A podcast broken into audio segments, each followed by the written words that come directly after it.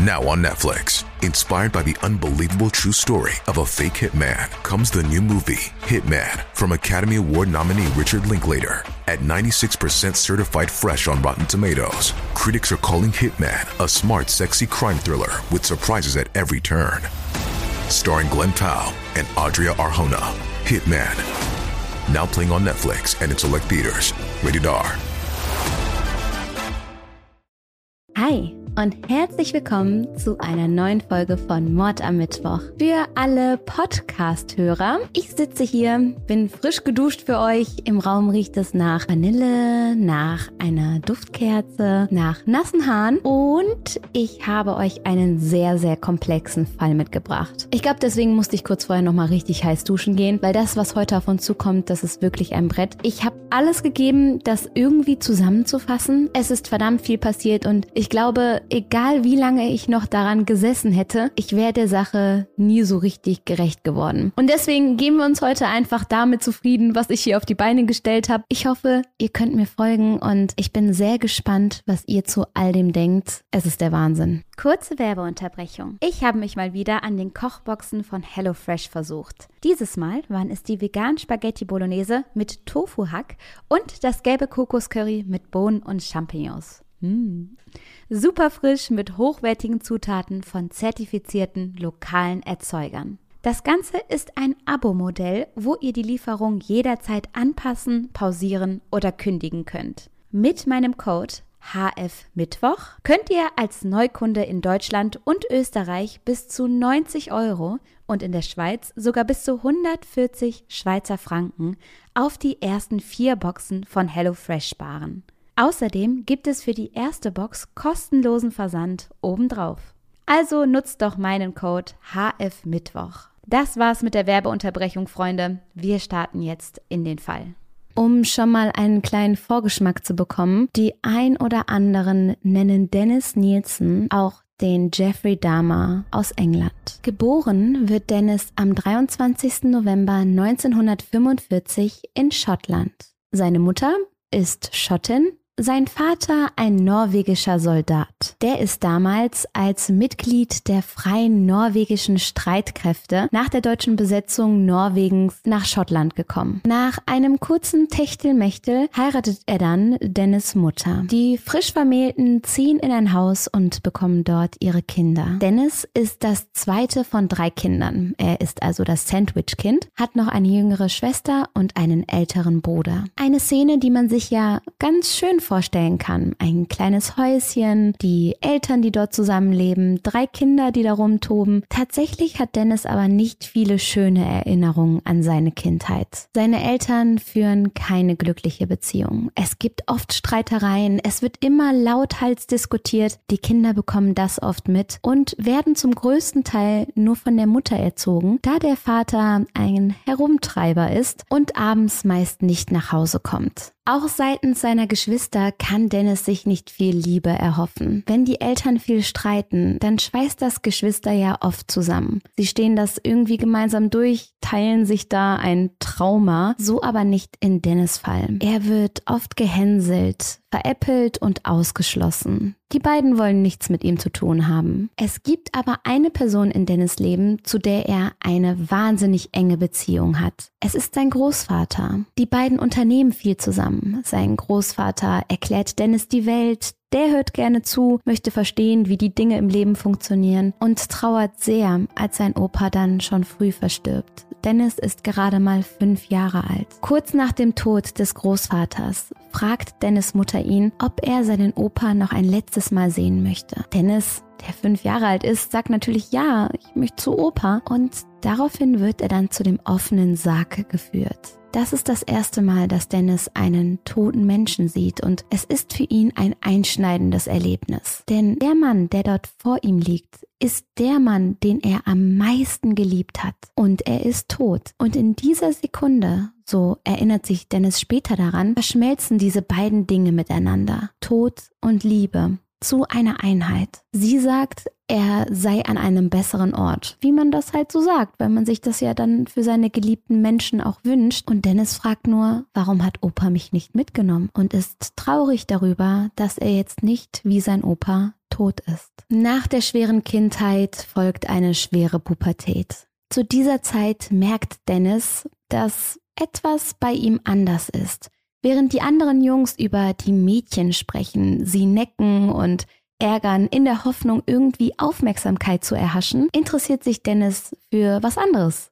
Für Jungs. Da das aber eine verdammt andere Zeit ist. Und das ist etwas, was mich übrigens immer wieder schockiert. Denn natürlich ist 1940, 1945, das ist Jahrzehnte entfernt, super lange her, aber gar nicht so lange her, wenn man bedenkt, was es damals für Gesetze und Strafen gab, wie lange Homosexualität noch verboten war in so vielen Ländern. Das schockiert mich immer wieder. Teilweise ist es heutzutage ja immer noch strafbar. Ich habe hier gerade eine Seite gefunden. Laut dieser ist in 69 Staaten die Homosexualität strafrechtlich verfolgt. In elf Ländern droht sogar die Todesstrafe. Das ist so heftig und das meine ich damit. Es ist natürlich eine andere Zeit gewesen und es ist natürlich ewig lange her, aber auch gar nicht so lange dafür, dass es so ein Tabuthema war und das ja, es schockiert mich immer wieder. Naja, das war ein kleiner Exkurs. Auf jeden Fall ist für Dennis klar, dass ich Gefühle für Jungs habe. Das sage ich besser niemandem. Das darf niemand erfahren.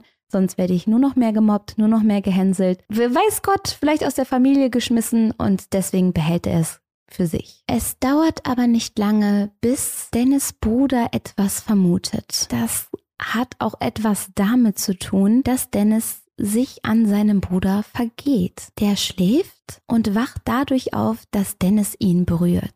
Er ist total verwirrt und weiß nicht, was das soll und wie er diese Situation einschätzen soll, nennt seinen Bruder von dort an aber nur noch Henne. Das ist wohl ein schottischer Begriff für Mädchen, also so wie du Hühnchen oder wie sagt man im Deutschen? Man sagt ja so, guck mal die Hühner da hinten, wenn da so eine Gruppe Mädels ist. Ja, sagt man das noch? Ich glaube, das ist ein sehr altmodischer Begriff. Aber ne, ihr könnt es euch vorstellen, von da an war Dennis nur noch die Henne, also das Mädchen, weil er eben homosexuelle Tendenzen hatte oder weil sein Bruder das vermutet hat. Und damit noch nicht genug. Denn Dennis, der seine Sexualität austestet und versucht, das Ganze zu verstehen, er möchte ja die Gedanken, die er da hat, auf jeden Fall ablehnen und nicht wahrhaben, glaubt irgendwann unter anderem, dass er auf seine Schwester stehen würde. Die hat ähnliche Gesichtszüge wie viele der Jungs, die Dennis attraktiv findet und er versucht sich einzureden, nee, ich stehe gar nicht auf die Jungs, ich stehe auf meine Schwester. Also das war für ihn ein angenehmerer Gedanke, als der Gedanke daran, schwul zu sein. Er wollte sich einreden, nee, alles gut, ich stehe einfach nur auf meine Schwester, mehr ist es nicht. Und eines Nachts berührt er auch sie dann sexuell. Gedanken und Gefühle lassen sich aber nur schwer ignorieren. Das kennt jeder, der mal Herzschmerz hatte oder an irgendetwas auf gar keinen Fall denken wollte. Und so geht es auch Dennis. Immer wieder denkt er über seine Sexualität nach und irgendwann bricht es aus ihm heraus. Er gesteht, in Anführungszeichen, seiner Familie, dass er Gefühle für Jungs hat. Und das führt dann zu einer Entfremdung. Die können damit nicht umgehen, die wollen davon nichts hören und beschließen, Dennis erstmal wegzuschicken. Er arbeitet dann für die britische Armee als Koch. Er bekocht die königliche Garde. Dort lernt er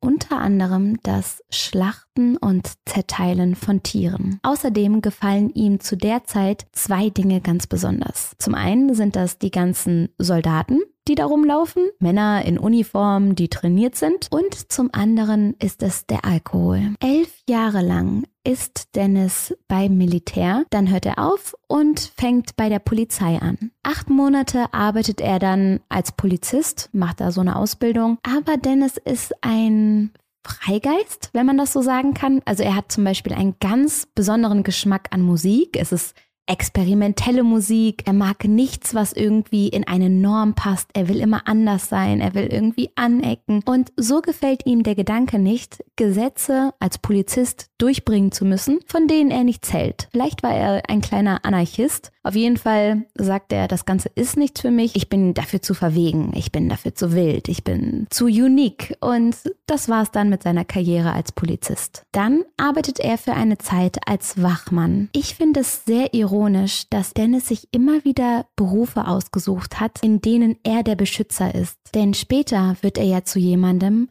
vor dem man beschützen muss. Im Mai 1974 findet Dennis dann eine Stelle als Beamter. Er arbeitet in einem Arbeitsamt und hilft Arbeitssuchenden dabei, einen Job zu finden. An seinem Arbeitsplatz gilt er als pflichtbewusster, ruhiger Mitarbeiter. Das Einzige, was auffällt, ist, dass er unregelmäßig kommt. Zwar schiebt er hin und wieder gerne auch mal Überstunden, bleibt länger im Büro, aber fehlt andauernd auch hier und da mal für ein paar Tage. Als würde er einfach zwischendurch vom Erdboden verschluckt werden. Nur damit der Erdboden ihn dann wieder ausspuckt und er als motivierter Arbeiter zurückkommt, der freiwillig die Überstunden schiebt. In seinem Job wird er dann auch befördert, bekommt einen höheren Rang zugeschrieben und eigentlich läuft es. Und es soll sogar noch besser laufen. 1975 trifft er den damals 20 Jahre alten David Gallachen. David wird gerade von zwei Männern in einem Pub bedroht. Dennis wittert seine Chance. Er kann hier den Helden spielen. Und genau das tut er. Er greift ein und rettet David aus dieser Situation. Um diesen aggressiv aufgeladenen Abend noch in etwas Schönes zu verwandeln, schlägt er David vor, er könne doch mit ihm in seine Wohnung kommen. Und David sagt ja. Gemeinsam gehen die beiden dann auf Dennis Zimmer. Sie trinken, sie reden stundenlang und sprechen sich dabei die ganze Last von der Seele. David erzählt, dass er keine Arbeit hat, dass er schwul ist und auf der Suche nach einem Wohnort, nach einem Arbeitsplatz, dass er endlich Fuß fassen möchte. Und am nächsten Morgen entscheiden die beiden dann auf Wohnungssuche zu gehen. Es hat wohl direkt Klick gemacht, sie sind sich sicher miteinander und wollen einen Tag nach dem Kennenlernen den nächsten Schritt wagen. Dennis hat noch etwas Geld auf der hohen Kante, er hat von seinem Vater geerbt und gemeinsam besichtigen die beiden ihre erste Wohnung. Und die wird es dann direkt. Kurz darauf beginnt dann der Umzug und das ist etwas, das würde in Köln niemals funktionieren, vor allen Dingen zur heutigen Zeit nicht. Ich bin im Moment wieder auf Wohnungssuche. Ich weiß, viele von euch haben mir schon auf Insta geschrieben, Lucia, jetzt hast du gerade dein Arbeitszimmer fertig und jetzt willst du wieder umziehen. Ich hab's prophezeit. Ich hab's euch doch gesagt. Ich bin ein ich bin ein, äh, wie sagt man, ein unruhiger Geist. Es gibt zwei Möglichkeiten. Entweder ich ziehe einmal im Jahr um oder ich färbe mir jedes Wochenende die Haare bunt. Irgendwie muss ich die Unruhe in mir stillen. Ihr könnt es euch aussuchen. Der Umzug oder die Haare, es ist mir doch egal. Auf jeden Fall suche ich im Moment. Wenn ihr was findet, sagt mir mal Bescheid. Ihr könnt mir gerne auf Insta schreiben. So heiße ich da. Denn es ist der Wahnsinn im Moment. Köln hat keine Wohnung mehr. Naja, wenn ihr was hört, schreibt mir. Auf jeden Fall ziehen die beiden jetzt in diese Wohnung und die hat schöne, lange Holzdielen und sogar einen kleinen Garten. Den Garten dürfen die beiden dann auch ganz alleine nutzen und die nächsten Monate verbringen David und Dennis damit, die Wohnung auf Vordermann zu bringen. Es wird renoviert, es wird geputzt und geschrubbt und die beiden haben auch ein Agreement. David bleibt zu Hause, kümmert sich um den Haushalt, bringt alles auf Vordermann und Dennis geht arbeiten, um den Lebensunterhalt zu finanzieren. Beide scheinen mit diesem Pakt absolut einverstanden einverstanden zu sein und bauen sich da ihr kleines Nest. Doch nach einem Jahr kippt die Stimmung. Die beiden diskutieren immer mehr. Sie kriegen sich wegen jeder Kleinigkeit in die Haare, schlafen nicht mehr in einem Bett und ab irgendeinem Punkt bringen sie auch einfach Sexualpartner mit nach Hause. Also jeder verschwindet da in seinem Zimmer mit irgendwem und keiner redet mehr darüber. Man entfremdet sich und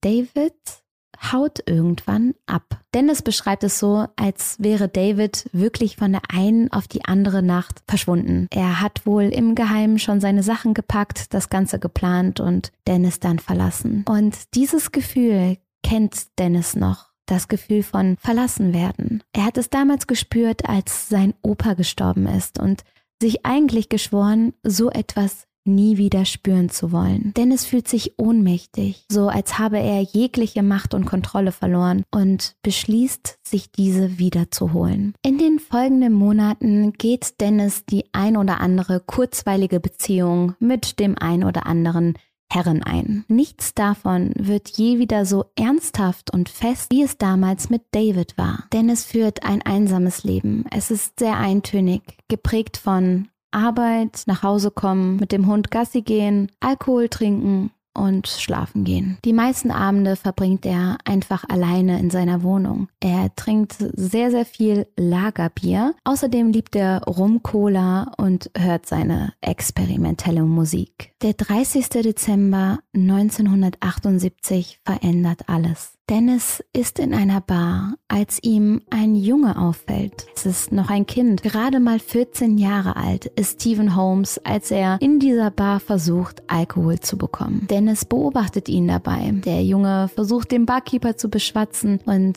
Dennis schreitet ein. Hey, ich besorg dir was, keine Sorge. Dennis schlägt daraufhin vor, Steven könne ja einfach mit zu ihm nach Hause kommen. Da habe er noch genug Alkohol. Und Steven, der 14 Jahre alt ist und wahrscheinlich Lust hatte, mal einen drauf zu machen und mal wie die Großen einen Abend in der Kneipe oder mit Alkohol zu verbringen, willigt ein. Wahnsinn, von was man sich damals hat beeindrucken lassen, oder? Ich weiß noch, dass man andere Mitschüler cool fand, nur weil die älter waren. Die mussten nichts tun, die mussten einfach nur ein Jahr älter sein und man dachte sich schon, boah, was seid ihr für coole Typen? Ihr habt's Leben durchgespielt. Ihr wisst einfach alles. Dabei waren die nur ein Jahr älter.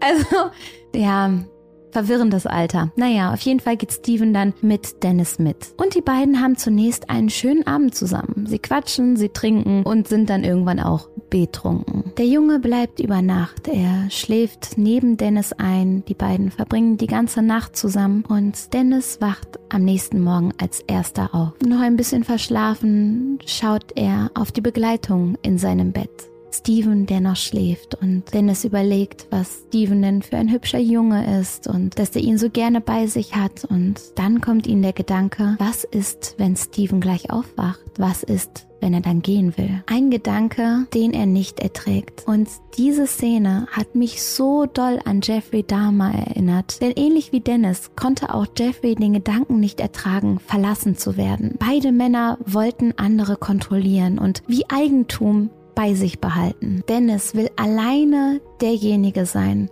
der die Entscheidung darüber trifft, wie viel Zeit man miteinander verbringt und wann man nach Hause geht. Und für ihn war klar, Steven wird heute nicht nach Hause gehen. Er kniet sich neben Steven aufs Bett und legt seine Hände um den Hals. Dann erwürgt er den Jungen, so dass er nie wieder gehen kann. Anschließend, als wäre das das Normalste der Welt und als habe er das schon tausendfach getan, wäscht Dennis Stevens Körper, pudert ihn kleidet ihn an und richtet ihn her. Er setzt ihn auf den Fernsehsessel neben sich. Manchmal setzt er ihn an den Küchentisch und tut so, als würden die beiden miteinander frühstücken. Er redet mit ihm, als sei Steven noch lebendig. Wenn in der Show im Fernsehen etwas Lustiges passiert, schaut er rüber zu Steven. Er erzählt ihm einen Witz und stellt sich vor, die beiden würden gemeinsam darüber lachen. Doch lange kann er sein Opfer nicht bei sich behalten. Die Wohnung beginnt stark nach Verwesung und vergammeltem Fleisch zu riechen. Anfangs versucht Dennis, sich diesen Geruch noch schön zu trinken. Im besoffenen Zustand merkt man das nicht so. Am Ende trinkt er jeden Tag, um den Gestank zu ignorieren. Aber selbst er hält es bald nicht mehr aus. Da fallen ihm die Dielen seiner Wohnung ein, die langen Holzdielen, und er schafft es, Stevens Körper unter eine dieser Dielen zu stecken. Er sagt, ich legte ihn in sein neues Bett, also unter die Dielen. Eine Woche später fragte ich mich, ob sich sein Körper überhaupt verändert hatte oder ob er zu verwesen begonnen hatte. Ich exhumierte ihn und zog den schmutzverschmierten Jungen auf dem Boden. Seine Haut war sehr schmutzig. Ich zog mich nackt aus, trug ihn ins Badezimmer und wusch seinen Körper. Es gab praktisch keine Verfärbung und seine Haut war blassweiß. Seine Gliedmaßen waren entspannter als damals, als ich ihn dorthin gelegt hatte. Doch spätestens im Sommer merkt Dennis, dass diese Methode nicht so nachhaltig ist. Insekten und Maden tummelten sich unter der Diele. Das bringt Dennis dazu, einen Entschluss zu fassen. Er zerstückelt Stevens Leichnam. Er hatte damals beim Militär ja gelernt, wie man Tiere zerlegt und diese Methoden wendet er nun an. Danach schürt er ein Feuer im Garten und verbrennt dort die einzelnen Teile. Knochenstücke, die er noch findet, sammelt er auf und wirft sie in den Müll. Und niemandem fällt was auf. Und das ist nur der Anfang. Diese Art von Geschehen wird sich nun immer und immer wieder wiederholen. Sein nächstes Opfer ist der 23-jährige Kenneth Ockerton. Er ist Kanadier und treibt sich in einem der Pubs umher, als Dennis ihn erspäht. Kenneth war nur für ein paar Tage in London. Eigentlich wollte er schon längst wieder zu Hause sein. Doch am Ende dieses Abends landet er dann bei Dennis in der Wohnung. Dennis, der ja großer Musikliebhaber war, weist Kenneth dazu an, Kopfhörer aufzusetzen. Dennis erklärt ihm, er wolle ihm einen bestimmten Song zeigen und den muss man einfach mit Kopfhörern hören, um richtig dieses Erlebnis zu haben. Und als Kenneth da in diesem Sessel sitzt und mit den Kopfhörern die Musik hört, schleicht sich Dennis von hinten an ihn heran, packt das Kabel der Kopfhörer, wickelt es um Kenneth und erwürgt ihn damit. Dabei schreit er, ich will auch Musik hören, ich will auch Musik hören. Und als er seine Tat vollbracht hat, schüttet er sich ein bisschen Rum-Cola zusammen, packt sich die Kopfhörer und hört seelenruhig Musik weiter, während der tote Kenneth neben ihm liegt. Und auch hier wiederholt sich das morbide Spiel. Dennis wäscht sein Opfer, pudert es, zieht es an und drapiert es wie eine Puppe neben sich. In den nächsten Tagen kauft er sich eine Polaroid-Kamera, weil die Bilder dieser Kamera ja direkt rauskommen und nicht entwickelt werden müssen und so kein Aufsehen erregen. Und mit dieser Kamera fängt er dann an, seine Opfer zu fotografieren. Ebenfalls so wie Jeffrey Dahmer. Kenneth ist übrigens einer der wenigen tatsächlich Vermissten. Die meisten von Dennis Opfer waren nämlich Männer oder Jungs, die ein sehr, sehr schweres Leben hatten, die wenig Geld hatten, die arbeitslos waren, die wegen ihrer Homosexualität von zu Hause verstoßen wurden. Männer, nach denen keiner gesucht hatte. Männer, die in dieser Zeit und in dieser Gesellschaft nichts wert waren. Und ich hoffe, dass es klar ist und dass ich das eigentlich nicht sagen muss, aber es ist egal, auf wen ihr steht. Es ist egal, wer ihr seid, was ihr liebt, wen ihr liebt. Ihr seid immer immer wertvoll. Aber damals war es halt anders. das klingt so hart, aber es war ja wirklich so. Es war einfach eine schreckliche Zeit und das war der Grund dafür, dass Dennis so viele grausame Verbrechen begehen konnte, ohne dass jemand sich überhaupt gefragt hat, Moment mal, warum verschwinden hier die ganze Zeit Jungs und Männer? Aber Kenneth war, wie gesagt, einer derjenigen, der eine Familie hatte, die ihn vermissten, die nach ihm suchten. Und es wird auch eine großflächige Suche nach dem Kanadier gestartet, jedoch ohne Erfolg. Wie sollte man ihn denn irgendwo in London unter der Diele dieses verrückten Dennis Nielsen vermuten? Dennis Morde gehen immer weiter, praktisch ungestört, bis zum November 1980. Beim Versuch, den schottischen Barmann Douglas Stewart zu erwürgen, schafft dieser es, sich irgendwie frei zu winden. Er wehrt sich gegen Dennis und kann fliehen. Er rennt sofort zu der Polizei und meldet den Vorfall. Die wollen dem Barkeeper aber gar nicht erst richtig zuhören. Der ist angetrunken und sie sagen, ey, du bist total besoffen, keine Ahnung, was ihr da für BDSM-Spielchen gespielt habt, aber wir glauben dir nicht, du übertreibst. Nüchter erstmal aus, komm erstmal klar und dann kümmere dich um deine eigenen Probleme. Und das finde ich so einen schrecklichen Gedanken. Ein Gedanke, der mich wirklich nachts wach hält. Denn man hätte Dennis an so vielen Stellen stoppen können. Allein, dass er da in seinem Garten in London Leichenteile verbrennt, dass es da Männer gibt, die es geschafft haben zu fliehen, die der Polizei Bescheid gesagt haben, nur um abgewiesen zu werden. Ein Zwischenfall, den ich auch ganz besonders schrecklich finde, ist der von Malcolm Barlow. Der 24-Jährige wird von Dennis damals zusammengesunken vor Dennis Wohnkomplex aufgefunden. Malcolm ist nicht richtig ansprechbar, er ist ohnmächtig und eigentlich ein leichtes Opfer für Dennis. Aber Dennis entscheidet sich dafür, den Krankenwagen zu rufen und diesem jungen Mann das Leben zu retten. Hier gibt es die Vermutung, dass es daran gelegen haben könnte, dass Malcolm ja schon ohnmächtig und ausgenockt war. Dennis hatte ja Spaß daran, jemandem die Kontrolle richtig zu nehmen. Malcolm hatte gar keine Kontrolle mehr, als Dennis ihn aufgefunden hat. Naja, auf jeden Fall rettet er dem jungen Mann dann tatsächlich das Leben und der ist davon so beseelt, als er am nächsten Tag im Krankenhaus aufwacht, ist er so dankbar und möchte sich bei seinem Retter revanchieren. Er möchte sich bei Dennis bedanken gehen. Auch Dennis ist total gerührt. Er sagt, hey, gar kein Problem, komm doch hoch in meine Wohnung, ich mache uns was zu essen und wir verbringen ein bisschen Zeit miteinander, quatschen darüber, was passiert ist. Und Malcolm, der einwilligt, wird kurz darauf in Dennis Wohnung von Dennis erdrosselt. Dennis, der ihm am Abend zuvor noch das Leben gerettet hatte, tötet nun diesen jungen Mann in seiner Wohnung. Das spricht ja absolut dafür, dass er wirklich dieses Gefühl haben wollte von, ich entscheide, was mit dir passiert. Und ich finde das so unfassbar schrecklich, wie er da versucht, Gott zu spielen. An einem Abend rette ich dir das Leben, am nächsten Tag nehme ich es dir. Kurz darauf muss Dennis umziehen und er will nicht. Er will nicht. Er will seine geliebte Wohnung mit den schönen großen Holzdielen und dem Garten, in dem man toll Dinge verbrennen kann, nicht verlassen, zumal er ja auch einiges mittlerweile unter diesen Böden versteckt hat. Aber es gibt wohl keinen Weg drumherum, er muss seine Wohnung verlassen und zieht in eine kleinere Wohnung, in der es keine Nischen zum Verstecken gibt, keinen Garten, um Dinge zu verbrennen. Und Dennis sieht das Ganze als Neuanfang. Er denkt sich, ich habe hier keinerlei Möglichkeiten, Verbrechen zu begehen, also werde ich es auch gar nicht erst tun. Ich werde jetzt ein guter Bürger. Das Ganze hält ein paar Monate und dann lädt er auch wieder die ersten Männer zu sich ein. Einer dieser Männer ist Carl Stotter. Er ist total betrunken, als er bei Dennis einschläft. Vorher hat Dennis ihm noch einen Schlafsack überreicht mit den Worten, pass auf mit dem Reißverschluss, verhedder dich nicht darin oder irgendwie sowas. Karl kann sich auch nicht mehr richtig dran erinnern und dämmert irgendwann dann benebelt ein. Plötzlich schreckt er auf. Er hat das Gefühl, im Schlaf keine Luft mehr zu bekommen. Als er ein wenig zu sich kommt, merkt er, dass Dennis sich über ihn gebeugt hat.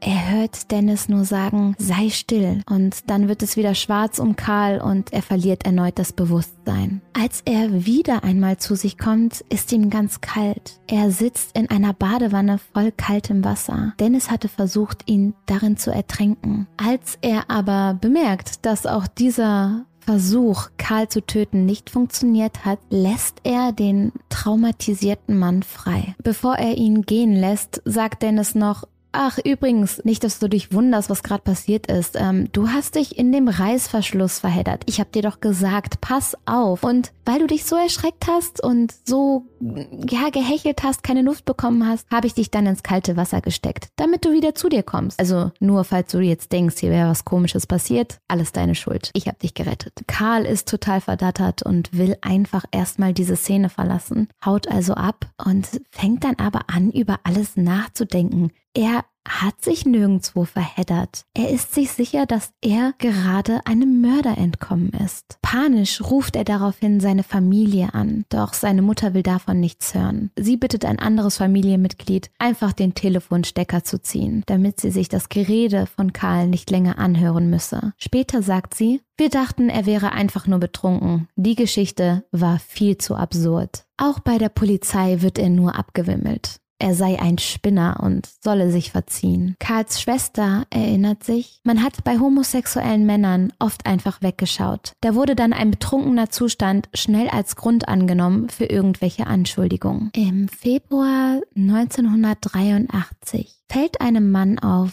dass seine Toilette nicht mehr spült. Immer ist sie verstopft, egal was er macht. Es kommt kaum Wasser hinterher und er meldet das dann irgendwann der Hausverwaltung. Auch andere Bewohner dieses Hauses beschweren sich über die Spülungen. Schließlich wird ein Klempner gerufen. Als dieser sich dann die Rohre anguckt und so eine Luke öffnet, schlägt ihm sofort ein bestialischer Gestank entgegen. Einer der Bewohner des Hauses der so um ihn rumstand, erinnert sich daran, es hat so ausgesehen, als hätte jemand seine KFC-Hühnchen die Toilette runtergespült. Dieser Bewohner war Dennis Nielsen. Der Klempner hat sich dabei erstmal nicht viel gedacht, aber als KFC-Hühnchen konnte er das, was er dort vorfand, nicht abtun. Für ihn sah das sehr viel mehr nach menschlichen Überresten aus. Er war sich sogar sicher, einen Augapfel gesehen zu haben. Das ist ein Fall für den Chef, er sagt, ich kann hier nicht weitermachen, ich muss auf jeden Fall meinen Boss rufen und wir müssen uns das gemeinsam hier nochmal ansehen. Dafür würden die beiden dann am nächsten Tag wiederkommen. Gesagt, getan, der Termin ist ausgemacht, doch nachts hören die Bewohner dieses Hauses plötzlich laute Geräusche. Ein paar beobachten einen verschwitzten Dennis Nielsen des Nachts dabei, wie er durch das Haus flitzt. Und am nächsten Morgen sind fast alle Fleischreste aus dem Abwasser und den Rohren verschwunden.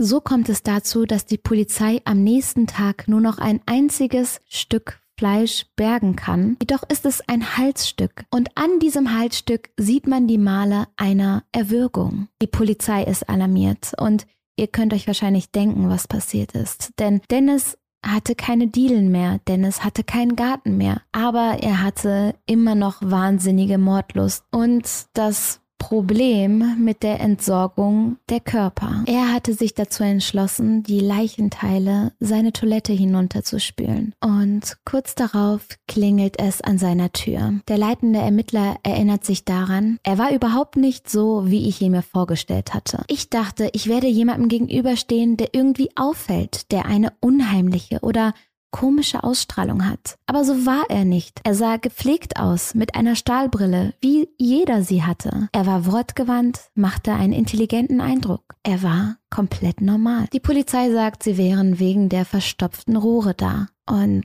Dennis fragt noch, seit wann übernimmt die Polizei denn Rohrreparaturen? Er leistet jedoch keinen Widerstand. Als er gerade herausgefragt wird, wo sind die Leichen, antwortet er ebenso direkt. Da sind zwei Leichen drin. Den Rest erzähle ich euch auf der Wache.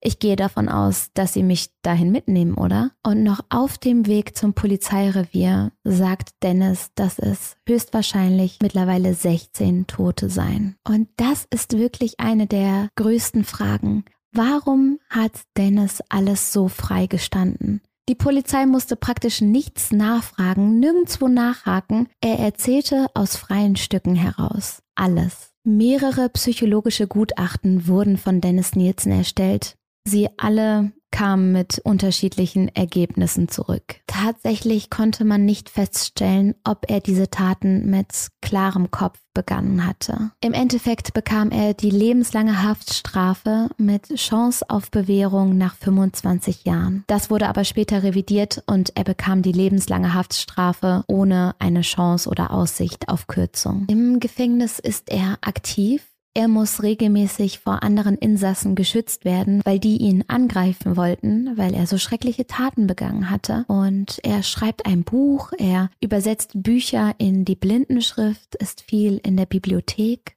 Den Großteil seiner Freizeit verbringt er damit, zu schreiben, zu lesen, zu malen und Musik zu komponieren. Bis zu seinem Tod am 12. Mai 2018 bleibt er in Haft. Später erinnert sich der Klempner, der den Fall ja irgendwie gelöst hat, daran, das Verrückte an der Sache ist, dass wenn ich mich nicht um die Herkunft der vergammelten Fleischstücke geschert hätte und ich einfach nur meinen Job gemacht hätte, wäre er wahrscheinlich mit allem davon gekommen. Wer weiß, er hätte weitergemacht. Wer weiß, wie viele noch gestorben wären. Und das ist das heutige Schlusswort zu diesem Fall.